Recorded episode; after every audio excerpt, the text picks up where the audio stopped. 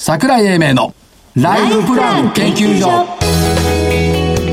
この番組は証券コード3965株式会社キャピタルアセットプランニング一般社団法人日本 IFA 協会の提供東京証券取引所の講演でお送りしますこんにちは桜井英明ですそして日本 IFA 協会の正木明夫ですそしてアシスタントの飯村美希ですよろしくお願いします、はいよろしくお願いしますいい天気ですねいい天気ではす暑いぐらいです夏みたいですというねことでいい天気で日経金価は、えっと97円高、はい2万8958円明日が S q 美化えなんですがあんまり荒れなかったね今週はですねあとはアメリカの10年債利回りが1.47まで1回いったんですよ、はいそうですねでえっ、と面白いねマーケットって金利が下がっているのに株が上がらないえこの前金利が上がったんで株が下がった いや金利がさ、だって下がってるってことは債券買われてるってことでしょですよ人気は株じゃなくて債券に行ってるんでしょ、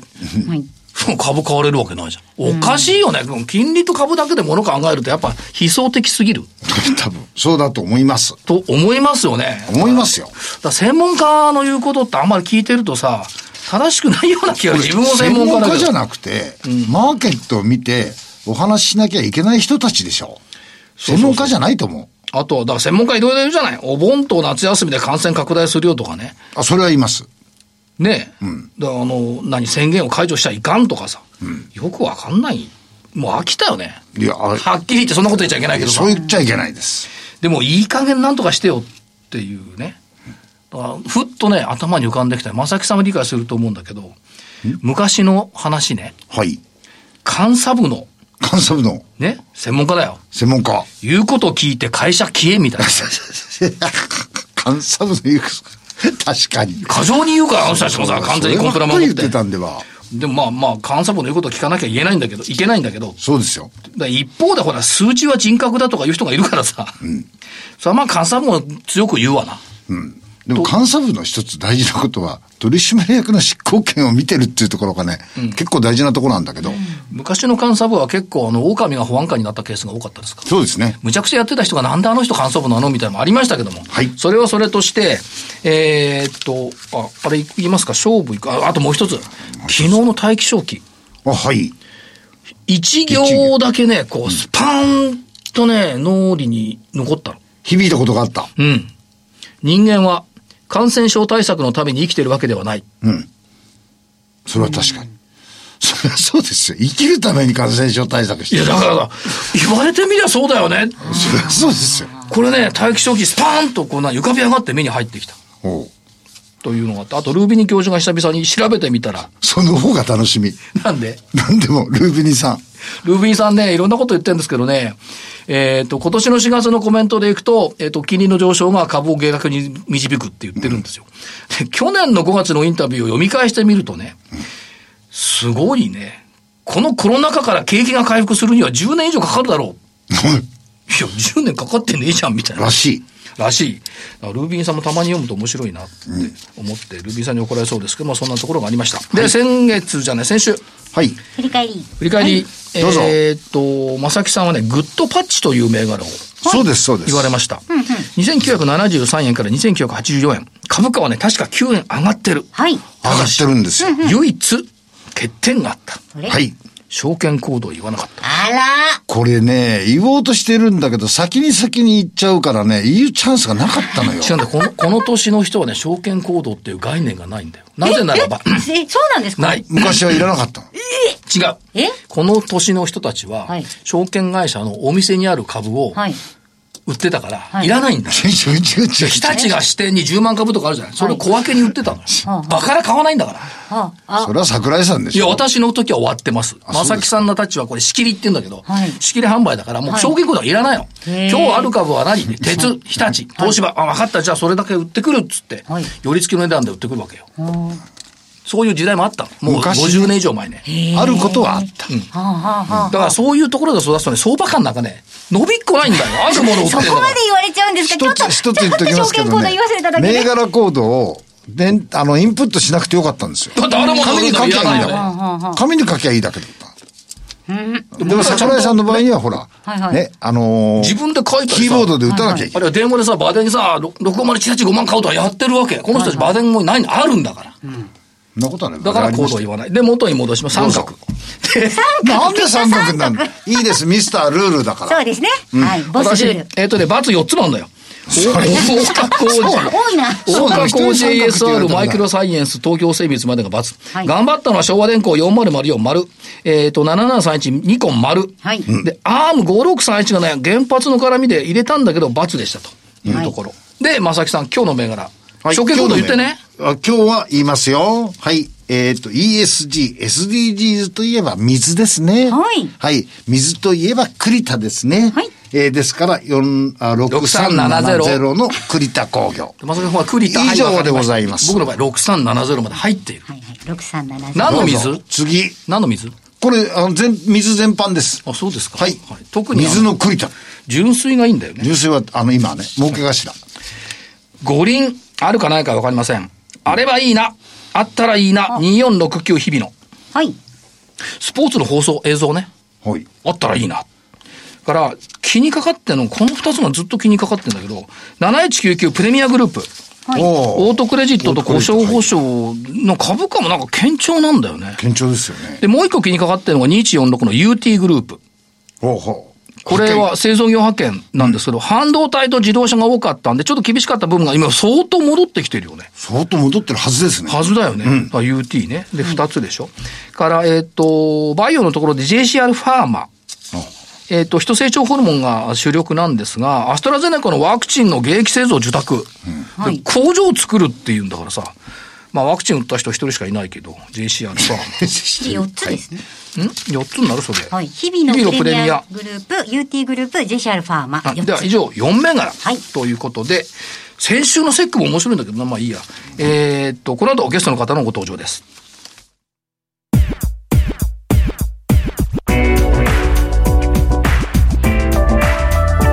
桜井英明のライフプラン研究所。それでは本日のゲストをご紹介します。証券コード9262東証一部上場株式会社シルバーライフ代表取締役社長清水隆久さんです。清水さんよろしくお願いいたします。こんにちは。よろしくお願いします。いらっしゃいませ。シルバーライフさんは、はい正木さんが大好きな会社なんだ。はい。はい大好きです。ね、理由は多分ここだと思うのね。おやりになってることが、高齢者向け配食サービス。その通りです。でしょそうです奥さんご飯作ってくんないからいずいれえ、そんなことないです。そんなこと作ってないできますすよ、桜井さん。はい。一緒にしないでください。あとは高齢者施設等への食材販売。はい。から、えっ、と、冷凍弁当の自社販売。はい。ということで、まあ時代のニーズにもう的確にお答えしているっていう感じですよね。ありがとうございます。だから、まさきさんなんか早くお世話になりたい。会員制度あるんでしょうね。お世話になったらどうよ。いや、まだ早いです。あまだ早いな、はもうだって後期高齢者でしょ、まもいや、なく。自分で作れます。あ、そうですか。ということで、えっ、と、ポイントとして伺いたかったのが、工場。はい。工場を、えっ、と、ドーンと作られました。ドーンと作りました。 それどうご覧になってますかってどうですかえ、あのー新たなスタートが切れたなと。はいえー、すがすがしい気持ちです。すがすがしい気持ち。これあれでしょあの、要するにニーズが高すぎて、はい現状それまでの工場体制では、まあほぼ24時間勤務みたいな格好で、答えられない部分もあった。しかし、こういうおお父さんみたいな、この正木さんみたいな人にもお弁当届けなきゃいけないから、どんどん作んなきゃいけない。だから工場を、第二工場、栃木工場を増加してきましたと。こういうことですね。そうです。大変じゃなかったですか資金とか。そうですね。まあ、本当に、そのために上場したところもあるので、はいやっぱり、あの、皆様のお力を借りて、なんとか工面できました。まあそうは言ったって、えっと、世が必要としてるんだから、やんなきゃいかんばいとこういうことですね。はい。で、えっと、工場を作ったので、やっぱりその、大きくう拡大基調になってきたってこれ見てよろしいんでしょうか。そうです。これで限界がなくなりました。はい。い限界を取っ払っちゃっや、また限界になると思うんだよね。 た。ニーズは高いと思うから。はい。そそう、そう遠くない時期に限界が来るんじゃないかとも思ってるんですそしたら第三工場ですよ。そうそうそう。まあ、栃木、群馬の方にね、いろいろこう作られてますけども、だからまあ、その辺を含めて、えっと、7月決算ですけど、はいえっと、2021年7月期の通期業績見通しは、これ6月8日に、これ情報修正。されました。はいですね。はいこれはやっぱりあれですか、その第二工場、栃木工場の稼働開始が、やっぱり大きくインパクトを持ったって見ていいんでしょうか。えっと、いや、これはまだ稼働したばっかりですので、そこまではない。はい。既存の売り上げが、えー予想以上に好調だったというといこうこととではす。逆に、第一工場、群馬工場が大変だった。大変でした。 フル稼働で間に合わないぐらいだ。ですよね。はい。それと、えっ、と、お冷凍弁当の直接販売比率が上がったっていうふうにもありますけども、やっぱこれプラスだった。プラスでした。ということで、じゃあ、じゃあ来期については、これ、栃木工場が本格稼働してきてますから、まだ余裕がある。そうですね。まだまだ余裕で伸ばせます。どんどん注文を受けても大丈夫。大丈夫です。でも松崎さん早く第二工場で作ってくれる 先生、先生、わかりました。ただね、あの、もう一つ、えっ、と、通期の業績、まあ、今期についても情報修正されてるんですが、もう一つ、多分市場がとちょっと誤解してんじゃないかと思うのは、減価償却に対する考え方っていうのがあって、当然ながら、その、建物建ててますから、税法上の減価償却をしなくちゃいけない。そうすると、その、決算上は、えっと、来期20 2022年7月期の減価償却費は、栃木工場だけで年間の償却額が3億5千万。はい。結構大きいんですよね。大きいですと。見かけ上の、その、利益って減るじゃないですか。それはそうですね。うんでこれがね、あの、誤解と錯覚っていうのがね、たくさんあると思うんだよね。表面上の利益の圧迫要因になると。ちょちょちょ、だって、いいですかいいですかって僕が言うのはあんたですけど、減価償却費って、経、数字上の問題でしょそうです。お金出ていくわけじゃ ないのよ。うんうんね、だから3億5千万の資金用意しなくたって、た、たまたまその計算上3億5千万円を利益から引かなくちゃいけないよ。ね、そしたら、はい、ひらめかない、ええこの3億5千万円を、まあ、第1年、初年度に利益から引かなきゃいけないよ。引かなおきゃ金を出いけないていかないよ。はいということは、はい内部留保が増えるっていう。ああ、そうですよね。そうですよね、社長。はい、その通りです。はあ、はあ、3億5千万円分。そ。。あら。はいうで、お金出ていかないんだから。はい。ということは、将来のそう。利益をはい貯めている、確保しているっていうことなんですよね。あるいは次に使えるね、お金の準備ができてる。はいはいだかはらい。ここをね、誤解されると、おなんか見かけ上の利益減ってるよね、良くないよねっていうのが、これは誤解と錯覚、ということかなあと。で、ちょっと業種は違いますけど、例えばその建設機械のレンタルの金本っていう会社、よく IR ずっとやってたんですけど、はいあれ建設機械を確か6年で焼却するわけです6年か7年ですよねだからどんどんどんどん、あ。はい。あの、原価が安くなってこの建設機械の。でも動いてるんですよ。で、原価償却して、原価ゼロになってても、はいちゃんと賃料取れてる。うーん。あ、ああ、そうですはいはいはいはいはいはいだかはら、えっ、と、おーシルバーライフさんの場合も、これご工場の原価償却をゼロになったとしても、この工場は、い。ずっと動きますもんね。工場の原価なくても、うんお弁当作ってくれる。そうですよねまあ人件費別よ。はいはいはい。そうですそう。いうことですよね。はい、そうです。で私が無理やり求めたような感じです けど、でもそうなんですよね。まあそこやっぱ見ないといけないああ、うっかり数字だけで判断してはいけませんね。そうそう、中身見ないと、あの、そこがちょっと問題、の残っちゃう、誤解と錯覚しないようにっていうところ。めちゃくちゃパワーアップしてるわけですそうよ。ですね。で、これまたね、に今出来上がったっていうことは、2025年以降って、このおじさんなんかも後期高齢者になるわけですよ。そうです。それをやっぱり見越してるってことですよね。そうですね。25年以降は後期高齢者様の、まあ、方の数がはい、すごい勢いで増えていきますので、段階世代が来てますから。あらま。だからこれ第二工場って、第一工場の製造量の、まあ、おおむね3倍から4倍。すごいですね、しかし。大きいんですね。必 要です。必要ですよ。こあじゃれじゃは。ないと、はい作っている社員さんたちが、はいはひはひ言って大変なんですよね。あ残業が多くなりまでしすょ。じゃあ残業代払うのは別にいいですけど、体が心配じゃないですか。はい。ね。そういうことですよこうねいう。優しい気持ちを持たないと。で、もう一個、もう一個ね、この、こ調理の方法が新しくなった工場だと、大釜調理法から真空調理法に変更された。んこれはすいません、専門的なことわからないんですけど、どうなるんですすかごいことなんですか。はい、すごいことです。えっ、と、賞味期限が2倍になります。えはいあ、そうか、真空だから。そうです。あの、加熱した後空気に触れないので、はい、あの、賞味期限が2倍になり、その分、えー店舗さんへの配送の頻度も少なく、配送コストも下げられます。はい、そう。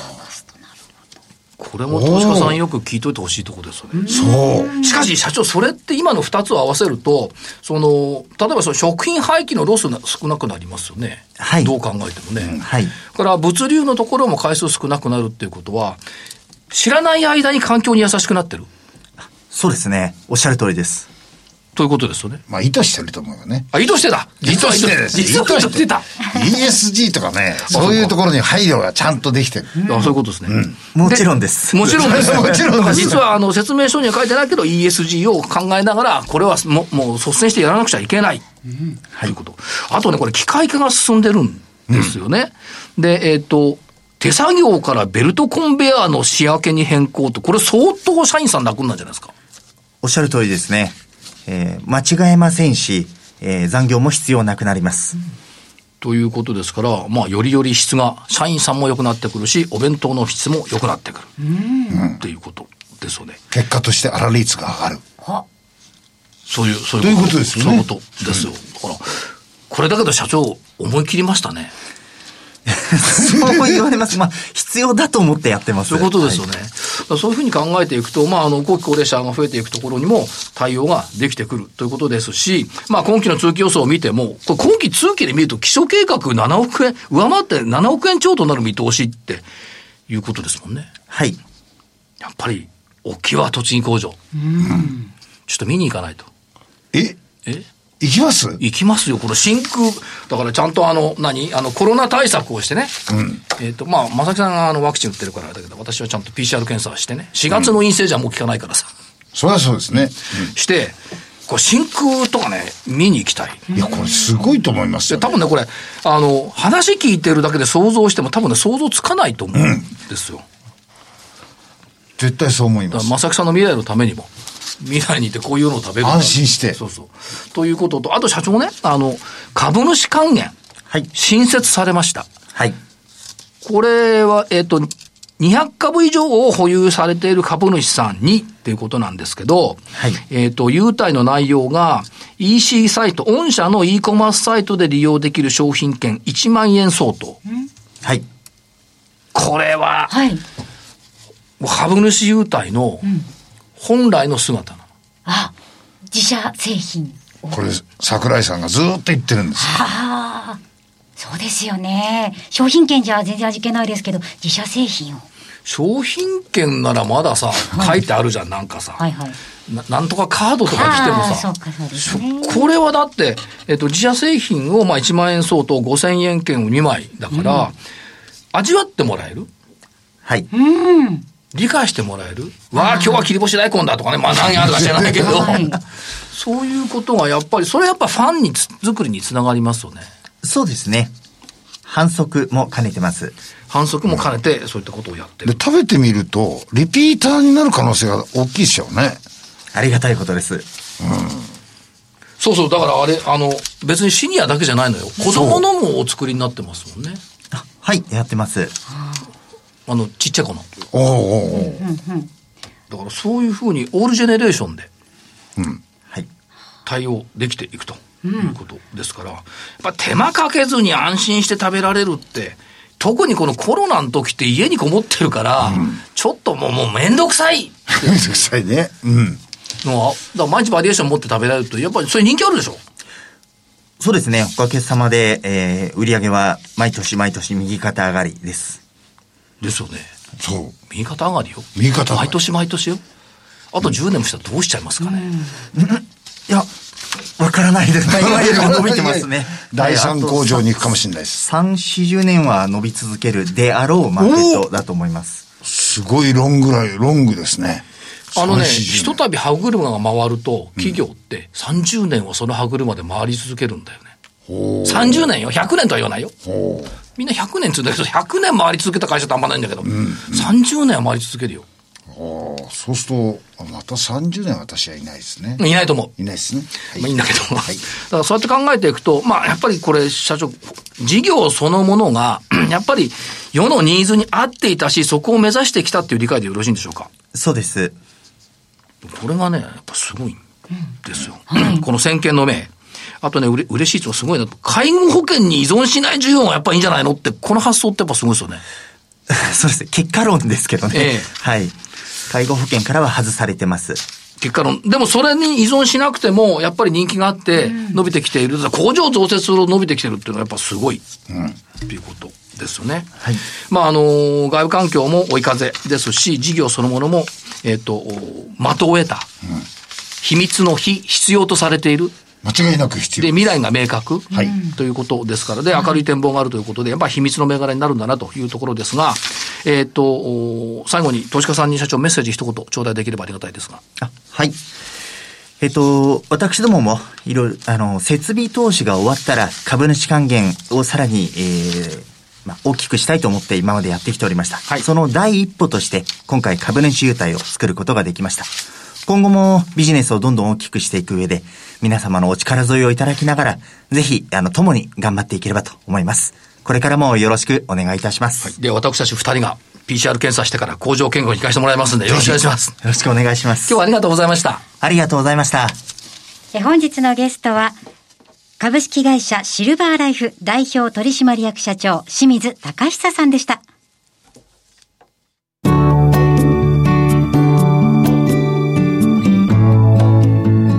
今週のライフスイート。さて、今週のライフスイートも FP アソシエイツファイナンシャルサービスズ株式会社 IFA の荻野義彦さんに資産管理システムウェルスマネジメントワークステーションを活用した資産管理についてお話を伺ってまいりたいと思います。先週の放送では、で、診断をしっかりすることが大切、財産ドックって重要だよねっていうお話をいただきましたが、今日はですね、ウェルスマネージメントワークステーションを使った現状把握で、あの、いろんなものが出てくる話をお話ししたいと思います。楽しみはいこんな財産があったのかというお客様のお話になってきます。はい。こんな財産というのは物が見えてない状態と、見えてるけれどもその意味がわからない状態のこのあー二つがあります。はいはいはい。例えばですね、えっと自社株式というものがあります。経営者、中小企業の経営者とかですね。これなんかはですね、自社株の保険、実は払い込んだ1000万円のイメージばっかり残ってるケースがあるんですね。はい、はい。で、気がつくと、この実は資産がですね、1億円とか2億円になってるケースがあるんです。はあ自社株の評価が上がって。はい自社株の評価が上がってるのをすっかりすっ飛んでいて、これに例えば2億円に対して相続税かかりますよ、なんて言うと、驚かれる方いらっしゃいそまれびっすねく。りしますな。はいうん。からもう一つなんか貸し付けあ、そうですね。貸付金がですね、また皆さん忘れてることで、貸付金もですね、自分の経営してる会社に貸し付けてるケースと、はい自分の親族、子供さんとか、それから孫なんかに貸してるケースなんかやっぱあったりするんですね。んうんところがもうそれって上げちゃったことになってるんで、自分の意思からスポンと落ちてるんです。はい。はい。いやいや、いよいよ相続だよっていう段階になると、例えばある人なんかだと5000万円会社に貸し付けてますよってお金が、これに相続税かかりますよと。額が大きいから、はい大変ですね。気がつかないと、うっかりトラブルになっちゃいますね。はい経験したいね。ですね。 はい、その他はいかがですかそうですね。退職金って企業経営者とかですね、あの、い、ただいたりするんですけれども、はいはい60ぐらいでもらってる分にはいいんですけども、はい80過ぎてリタイアされる方っていうのもいらっしゃるんですね。なるほど。そうすると80歳で例えば1億円もらいましたと。はい。ところがあと何年後かにもしかしたらっていう方もいらっしゃるじゃないですか。はい退職金って安い税率なんですけども、はい実はその後の相続税がまたかかってくるんで、実は高くついちゃったりするんですね。退職一時金でもらうときは安いけれども、相続になったときに、えらい税率が高くなる。はい。レントゲンとっていろんなことが分かってきましたが。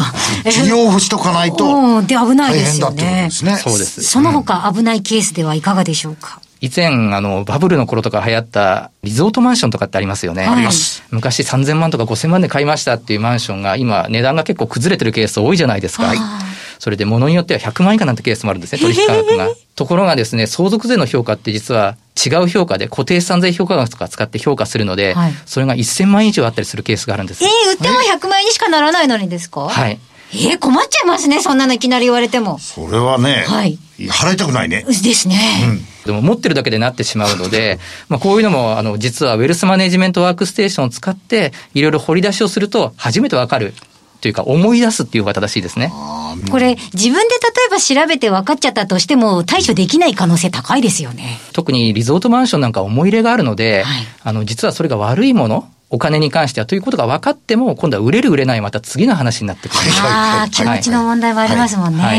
もね。う投資の判断と一緒ですよね。はい。なるほど。とりあえず今現状はこうだっていうふうに理解してもらうことはすごく大切だと思います。はアい。ドバイスの前提として、資産の中身をちゃんと見える化してあげる。はいで、その上でもって、それに対する治療法なり、はい。なりを見せてあげると。はいこれが、荻野さんのお仕事なわけですそうです。私の役割になってきますね。役割。はい、ありがとうございました。えーウェルスマネジメントワークステーションを使った、えー見える化、現状把握について、えー詳しくお話しいただきました。小木田さん、来週もよろしくお願いいたしはまい。す。よろしくお願いします。ありがとうございます。それではここでお知らせです。株式会社キャピタルアセットプランニングは金融機関に最先端のシステムを提供しております。証券コードは3965-39老後。フィンテックにより日本人の豊かな老後と円滑な相続、事業承継を創造することをミッションとしております。国内42社の生命保険会社のうち、2社に1社が当社のシステムを利用し、政府の設計から申し込み、契約締結に至る政府販売プロセスをペーパーレスにより実現しております。また、障害資金繰りをスマホで予想するライフプランアプリ、資産家向け相続財産承継システムを開発提供しております。証券コード3965-39老後。キャピタルアセットプランニングは、フィンテックによって人生100年時代の豊かな老後を実現いたします。資産運用の目標設定は人それぞれにより異なります。個々の目標達成のために独立、中立な立場から専門性を生かしたアドバイスをするのが金融商品仲介業 IFA です。一般社団法人日本 IFA 協会は企業 IR 情報を資産運用に有効活用していただくため、協賛企業のご支援のもと、この番組に協力しております。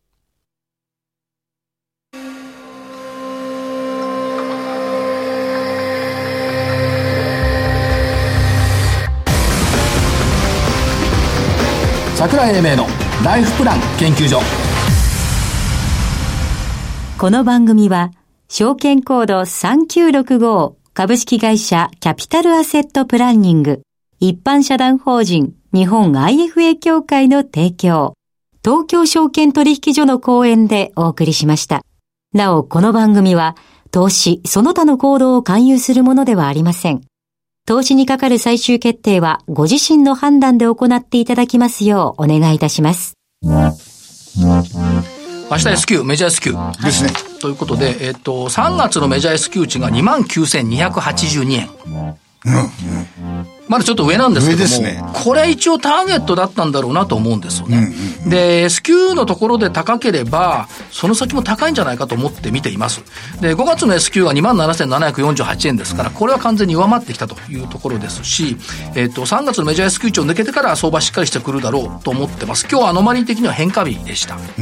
久々に言いますけど、勝手雲って勝手に作ってる雲があるんですけどね。知ってます。あの最適化した雲ね、うんこれね今日白くねじれてるんですよ、同じれた。うん、今日ねじれてるんです前から言ってるんですよ10日にねじれる、でそういった意味では今日高かったのは別にその具合偶然じゃなくて必然性があったっていうこともあると思うんですねから水星が9日目の逆行に入ってますが、えっと24日に巡航に戻ってくるんで見かけ上そのあたりもねだから月末にかけて株主総会もあるし配当の再支払いもあるし期待をしておきたいというふうに見たいと思います、ということで、えっと今日この辺で終わりますけどもおまずは所長の桜井英明そして日本 IFA 協会の正木明夫。そして、アシスタントの飯村美希でした。それでは来週のこの時間までごきげんよう